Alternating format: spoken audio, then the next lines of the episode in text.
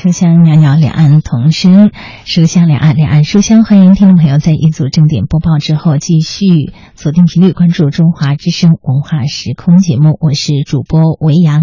那今天的书香两岸单元当中，我们一起来聆听余秋雨先生的散文。首先，请您听到的是《洁净的起点》。洁净的起点。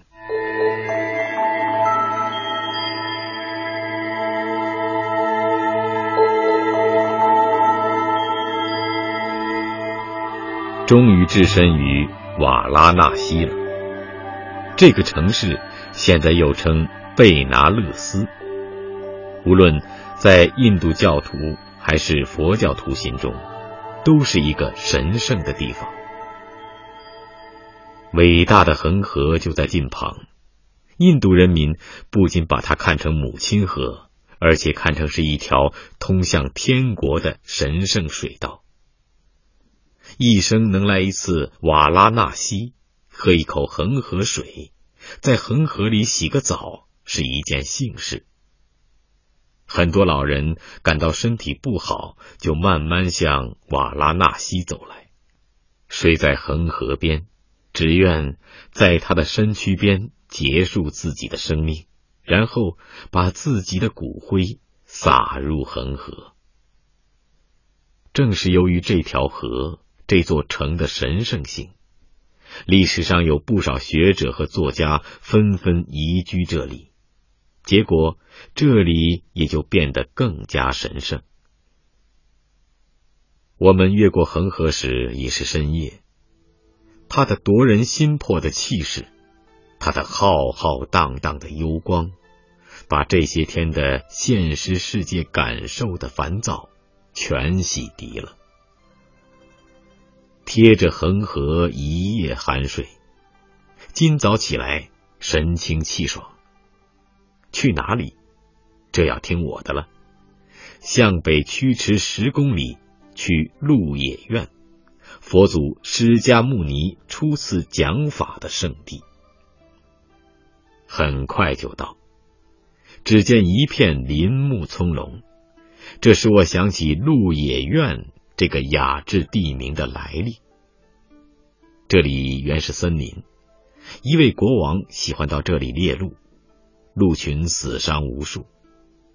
鹿有鹿王，为保护自己的部属，每天安排一头鹿牺牲，其他鹿则躲藏起来。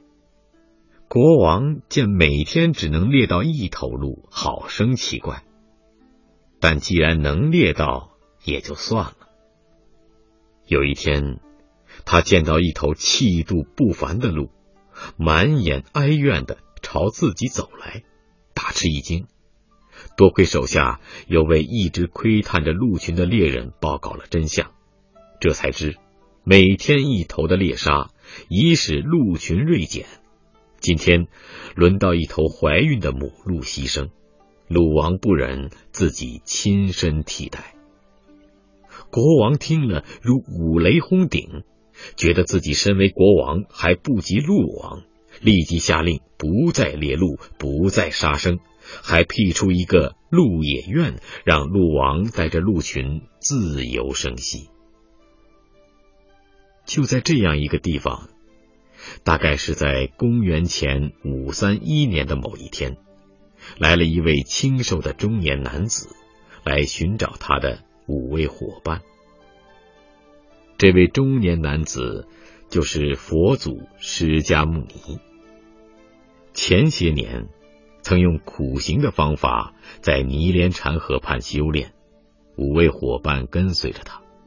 但后来，他觉得苦行无助于精神解脱，决定重新思考。五位伙伴以为他想后退，便与他分手，到鹿野苑。继续苦修。释迦牟尼后来在菩提迦耶的菩提树下真正悟道，便西行二百公里找伙伴们来了。他在这里与伙伴们讲自己的参悟之道，五位伙伴听了也立即开悟，成了第一批弟子。不久，鹿野苑附近的弟子扩大到五十多名。都聚集在这里听讲，然后以出家人的身份四处布道，因此这个地方非常关键。初次开讲，使一人之物成了佛法，并形成第一批僧侣。至此，佛法僧三者齐全，佛教也就正式形成。佛祖释迦牟尼初次开讲的地方，有一个直径约二十五米的圆形讲坛，高约一米，以古老的红砂石砖砌成。讲坛边沿是四道长长的坐墩，应该是五个首批僧侣听讲的地方。讲坛中心现在没有位置座位，却有一个小小的石栓，可作为固定座位之用。现在不知被何方信徒盖上了金箔，周围还撒了一些花瓣。讲坛下面是草地。草地上错落有致的建造着一个个石砖坐墩，显然是僧侣队伍扩大后听讲或静修的地方。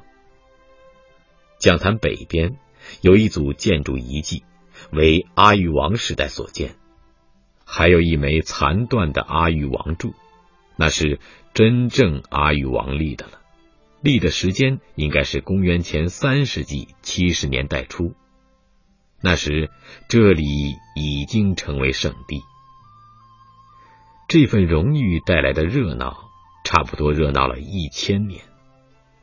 直到公元七世纪玄奘来的时候，还层轩重阁，立穷规矩。《大唐西域记》中的描写令人难忘。佛教在印度早已衰落，这里已显得过于冷寂。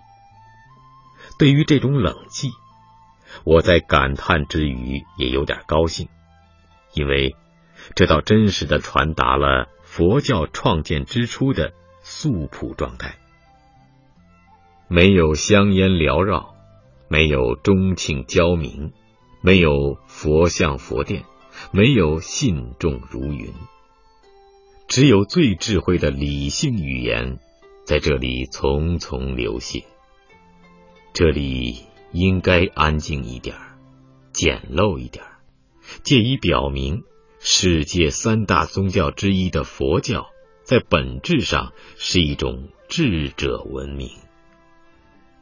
先有几个小孩在讲坛石墩间爬攀，后来又来了几位翻越喜马拉雅山过来的西藏佛教信徒。除此之外，只有我们。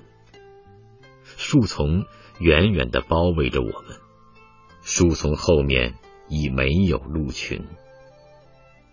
听讲石墩铺得很远，远处已不可能听见讲坛上的声音。